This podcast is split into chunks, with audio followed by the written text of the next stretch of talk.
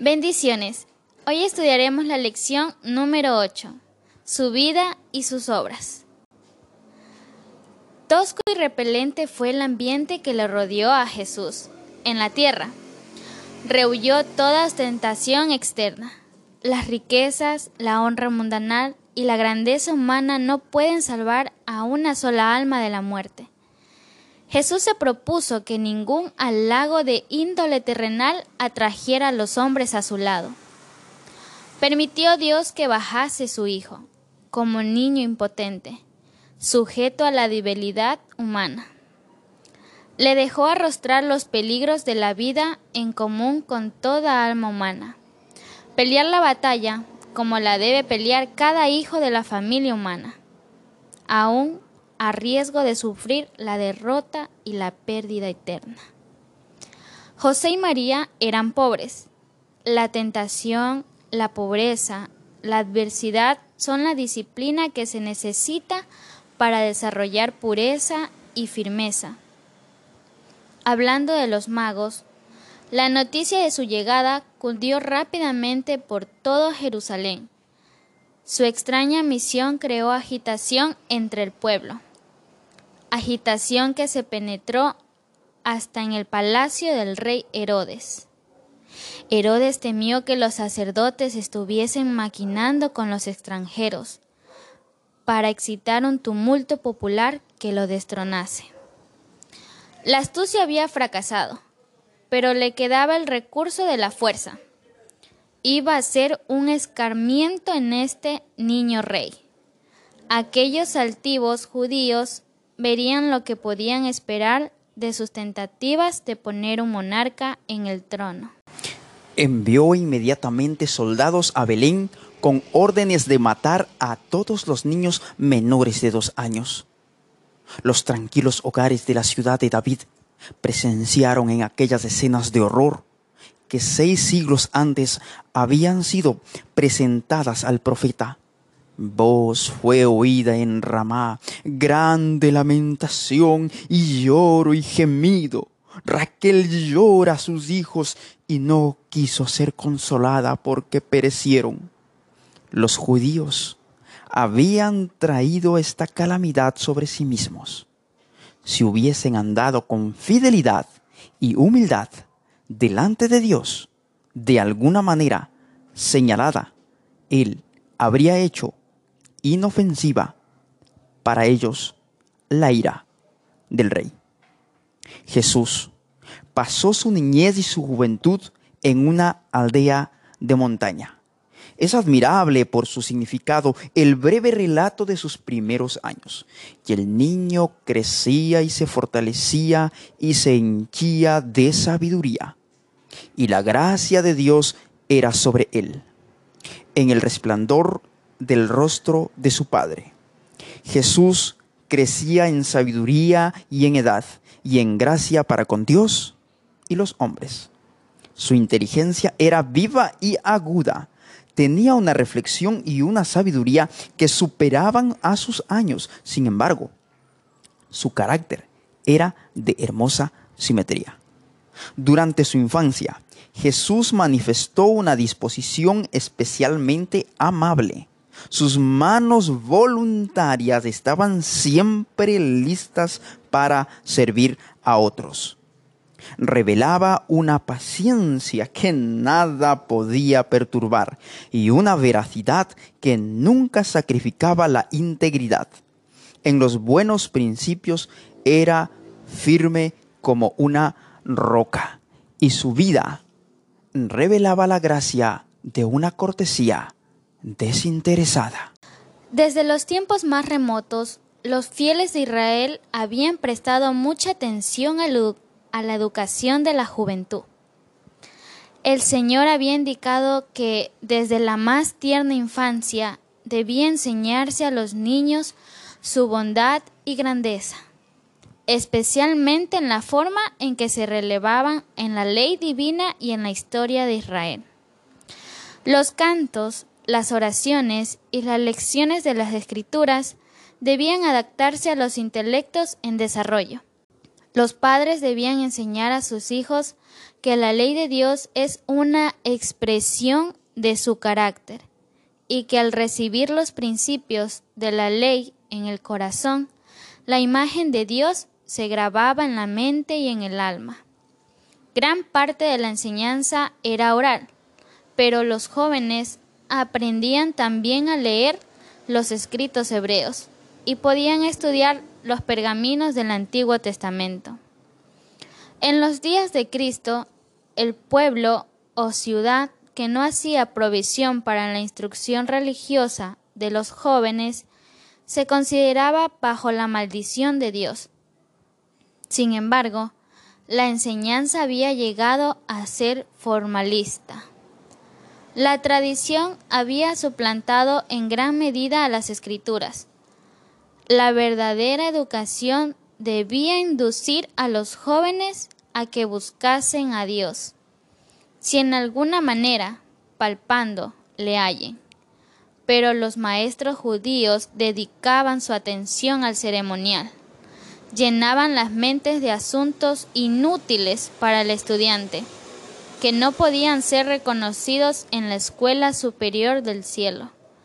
La experiencia que se obtiene por una aceptación personal de la palabra de Dios no tenía cabida en su sistema educativo. Absortos en las ceremonias externas, los alumnos no encontraban tiempo para pasar horas de quietud con Dios. No oían su voz que hablaba al corazón. En su búsqueda de conocimiento se apartaban de la fuente de la sabiduría. Los grandes hechos esenciales del servicio de Dios eran descuidados.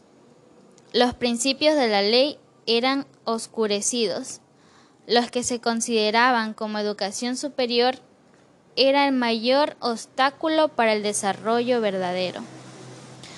Bajo la preparación que daban los rabinos, las facultades de la juventud eran reprimidas. Su intelecto se paralizaba y se estrechaba. El niño Jesús no recibió instrucción en las escuelas de las sinagogas su madre fue su primera maestra humana. De labios de ella y de los rollos de los profetas aprendió las cosas celestiales. Y al pasar de la niñez a la adolescencia, no frecuentó las escuelas de los rabinos, no necesitaba las instrucciones que podían obtenerse de tales fuentes, porque Dios era su instructor. Puesto que Él adquirió saber como nosotros podemos adquirirlo. Su conocimiento íntimo de las escrituras nos demuestra cuán diligentemente dedicó sus primeros años al estudio de la palabra de Dios. Apartado de los caminos profanos del mundo, adquiría conocimiento científico de la naturaleza. Estudiaba la vida de las plantas, los animales y los hombres. Desde sus más tiernos años fue dominado por un propósito. Vivió para beneficiar a otros. Todo niño puede aprender como Jesús. Mientras tratemos de familiarizarnos con nuestro Padre Celestial mediante su palabra, los ángeles se nos acercarán, nuestro intelecto se fortalecerá, nuestro carácter se elevará y refinará. Llegaremos a ser más semejantes a nuestro Salvador. La vida de Jesús estuvo en armonía con Dios. Mientras era niño, pensaba y hablaba como un niño pero ningún vestigio de pecado mancilló la imagen de él. Los padres de Jesús eran pobres y dependían de su trabajo diario para su sostén. Él conoció la pobreza, la negación y las privaciones. Esto fue para él una salvaguardia. En su vida laboriosa, no había momentos ociosos que invitasen a la tentación. No había horas vacías que preparasen el camino para las compañías corruptas. En cuanto le era posible, cerraba la puerta al tentador. Era sabio para discernir el mal y fuerte para resistirlo. Jesús vivió en un hogar de artesanos y con fidelidad y alegría desempeñó su parte en llevar las cargas de la familia. Ahora era un siervo voluntario, un hijo amante y obediente. Aprendió un oficio y con sus propias manos trabajaba en la carpintería con José. Vestido como un obrero común, recorría las calles de la pequeña ciudad, yendo a su humilde trabajo y volviendo de él. No empleaba su poder divino para disminuir sus cargas ni aliviar su trabajo. Mientras Jesús trabajaba en su niñez y juventud, su mente y cuerpo se desarrollaban no empleaba temerariamente sus facultades físicas, sino de una manera que las conservase en buena salud, a fin de ejecutar el mejor trabajo en todo ramo. No quería ser deficiente, ni aún en el manejo de las herramientas. Fue perfecto como obrero, como lo fue en carácter. Por su ejemplo, nos enseñó que es nuestro deber ser laboriosos y que es nuestro trabajo debe cumplirse con exactitud y esmero y que una labor tal es honorable.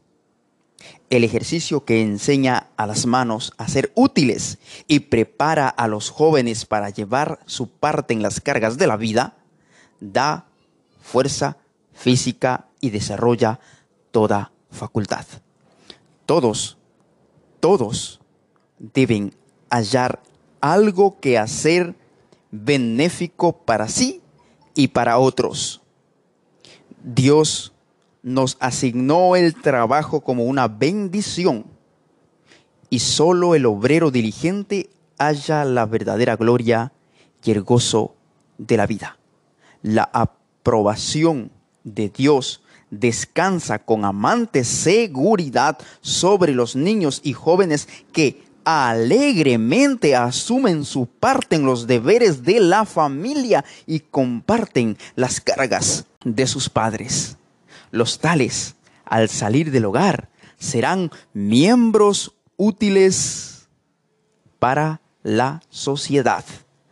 Durante toda su vida terrenal, Jesús trabajó con fervor y constancia. Esperaba mucho resultado, por lo tanto, intentaba grandes cosas. Después que hubo entrado en su ministerio, dijo, conviéneme obrar las obras del que me envió, entre tanto que el día dura, la noche viene cuando nadie puede obrar.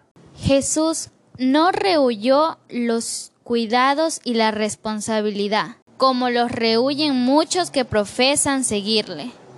Y debido a que tratan de eludir esta disciplina, muchos son débiles y faltos de eficiencia. Tal vez posean rasgos preciosos y amables, pero son cobardes y casi inútiles cuando se han de arrostrar dificultades y superar obstáculos. El carácter positivo y enérgico, sólido y fuerte que manifestó Cristo debe desarrollarse en nosotros, mediante la misma disciplina que Él soportó. Y a nosotros se nos ofrece la gracia que recibió Él. Pero es en su vida familiar, donde es el modelo para todos los niños y jóvenes. El Salvador condescendió en ser pobre, a fin de enseñarnos cuán íntimamente podemos andar con Dios, nosotros los de suerte humilde. Vivió para agradar, honrar y glorificar a su Padre en las cosas comunes de la vida. Empezó su obra consagrando el humilde oficio del artesano que trabaja para ganarse el pan cotidiano. Estaba haciendo el servicio de Dios tanto cuanto trabajaba en el banco del carpintero, como cuando hacía milagros para la muchedumbre. Y todo joven que siga fiel y obedientemente el ejemplo de Cristo en su humilde hogar puede aferrarse a estas palabras que el Padre dijo de él por el Espíritu Santo. He aquí mi siervo, yo lo sostendré, mi escogido, en quien mi alma toma contentamiento. Entre los judíos, el año duodécimo era la línea de demarcación entre la niñez y la adolescencia. Al cumplir ese año, el niño hebreo era llamado hijo de la ley y también hijo de Dios. Se le daban oportunidades especiales para instruirse en la religión y se esperaba que participase en sus fiestas y ritos sagrados, de acuerdo con esta costumbre. Jesús hizo en su niñez una visita de Pascua a Jerusalén. Como todos los israelitas devotos, José y María subían cada año para asistir a la Pascua, y cuando Jesús tuvo la edad requerida, le llevaron consigo. Para la mayor parte del pueblo que vivía en los días de Cristo, la observancia de esta fiesta había degenerado en formalismo. Pero, ¿cuál era su significado para el Hijo de Dios? En esta visita a Jerusalén, los padres de Jesús desearon ponerle en relación con los grandes maestros de Israel. Aunque era obediente en todo detalle a la palabra de Dios, no se conformaba con los ritos y las costumbres de los rabinos. José y María esperaban que se le pudiese inducir a reverenciar a esos sabios y prestar más diligente atención a sus requerimientos. Pero en el templo Jesús había sido enseñado por Dios y empezó enseguida a impartir lo que había recibido. En edad muy temprana, Jesús había empezado a obrar por su cuenta en la formación de su carácter y ni siquiera el respeto y el amor por sus padres podían apartarlo de la obediencia a la palabra de Dios. La declaración escrito está constituía su razón por todo acto que difería de las costumbres familiares. Pero la influencia de los rabinos le amargaba la vida, aunque en su juventud tuvo que aprender la dura lección del silencio y la paciente tolerancia. Sus hermanos, como se llamaban a los hijos de José, se ponían del lado de los rabinos. Insistían en que debían seguirse las tradiciones como si fuesen requerimientos de Dios. Hasta tenían los preceptos de los hombres en más alta estima que a la palabra de Dios. Y les molestaba mucho la clara penetración de Jesús al distinguir entre lo falso y lo verdadero.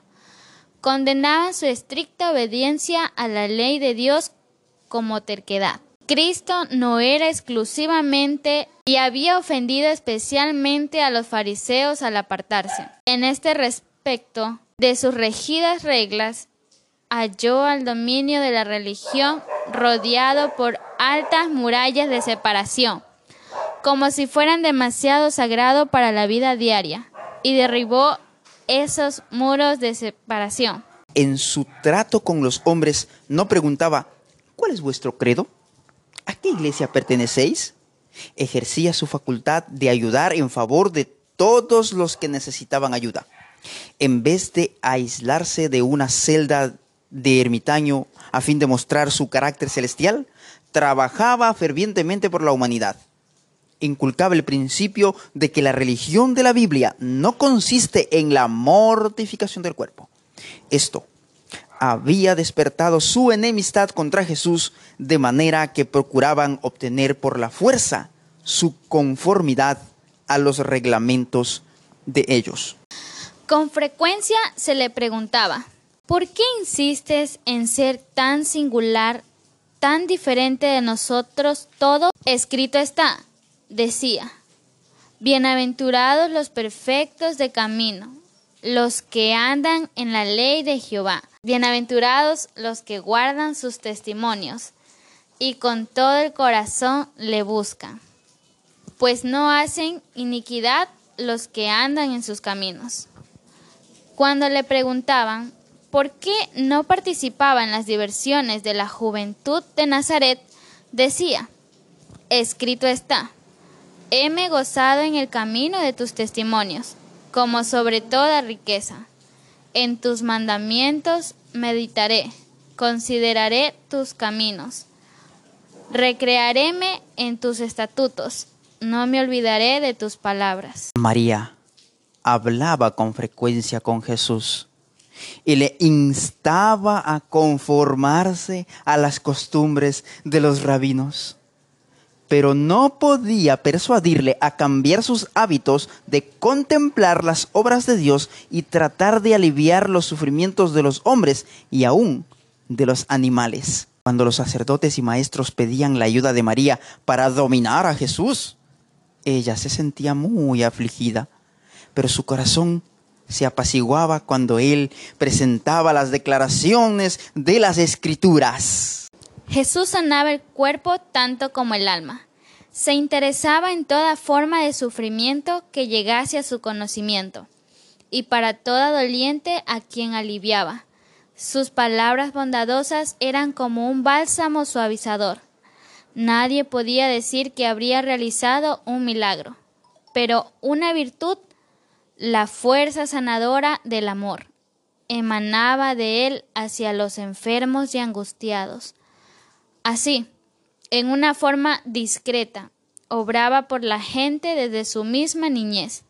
Esa fue la razón por la cual después que comenzó su ministerio público, tantos le escucharon gustosamente. Sin embargo, durante su niñez, su juventud y su edad viril, Jesús anduvo solo. Y Jesús, lleno del Espíritu Santo, volvió del Jordán y fue llevado por el Espíritu al desierto. Las palabras de Marcos son aún más significativas. Él dice, y luego el Espíritu le impele al desierto, y estuvo allí en el desierto cuarenta días, y era tentado de Satanás, y estaba con las fieras, y no comió cosa aquellos días. Cuando Jesús fue llevado al desierto para ser tentado, fue llevado por el Espíritu de Dios. Él no invitó a la tentación. Fue al desierto para estar solo, para contemplar su misión y su obra. Por el ayuno y la oración debía fortalecerse para andar en la senda manchada de sangre que iba a recorrer. Pero Satanás sabía que el Salvador había ido al desierto y pensó que esa era la mejor ocasión para atacarle. Y Cristo nos ha mostrado cómo puede lograrse esto. ¿Por medio de qué venció él en el conflicto con Satanás? Por la palabra de Dios. Solo por medio de la palabra pudo resistir la tentación. Escrito está, dijo, y a nosotros nos son dadas preciosas y grandísimas promesas, para que por ellas fueseis hechos participantes de la naturaleza divina, habiendo huido de la corrupción que está en el mundo por concupiscencia. Hemos de vivir toda palabra que sale de la boca de Dios. Cuando nos veamos asaltados por las tentaciones, no miremos las circunstancias o nuestra debilidad, sino el poder de la palabra. Por su fuerza es nuestra toda su fuerza es nuestra. En mi corazón he guardado tus dichos, dice el salmista, para no pecar contra ti.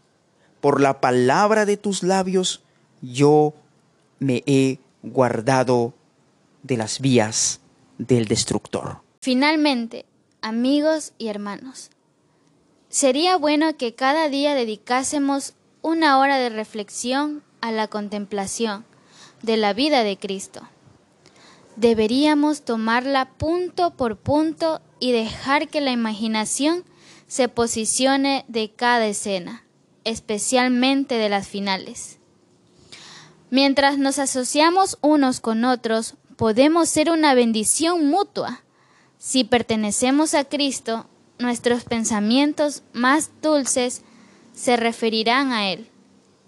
Nos deleitaremos en hablar de Él y mientras hablemos unos a otros de su amor, nuestros corazones serán enternecidos por las influencias divinas. Contemplando la belleza de su carácter, seremos transformados de la gloria en gloria en la misma semejanza. Nos vemos en la próxima lección. Bendiciones.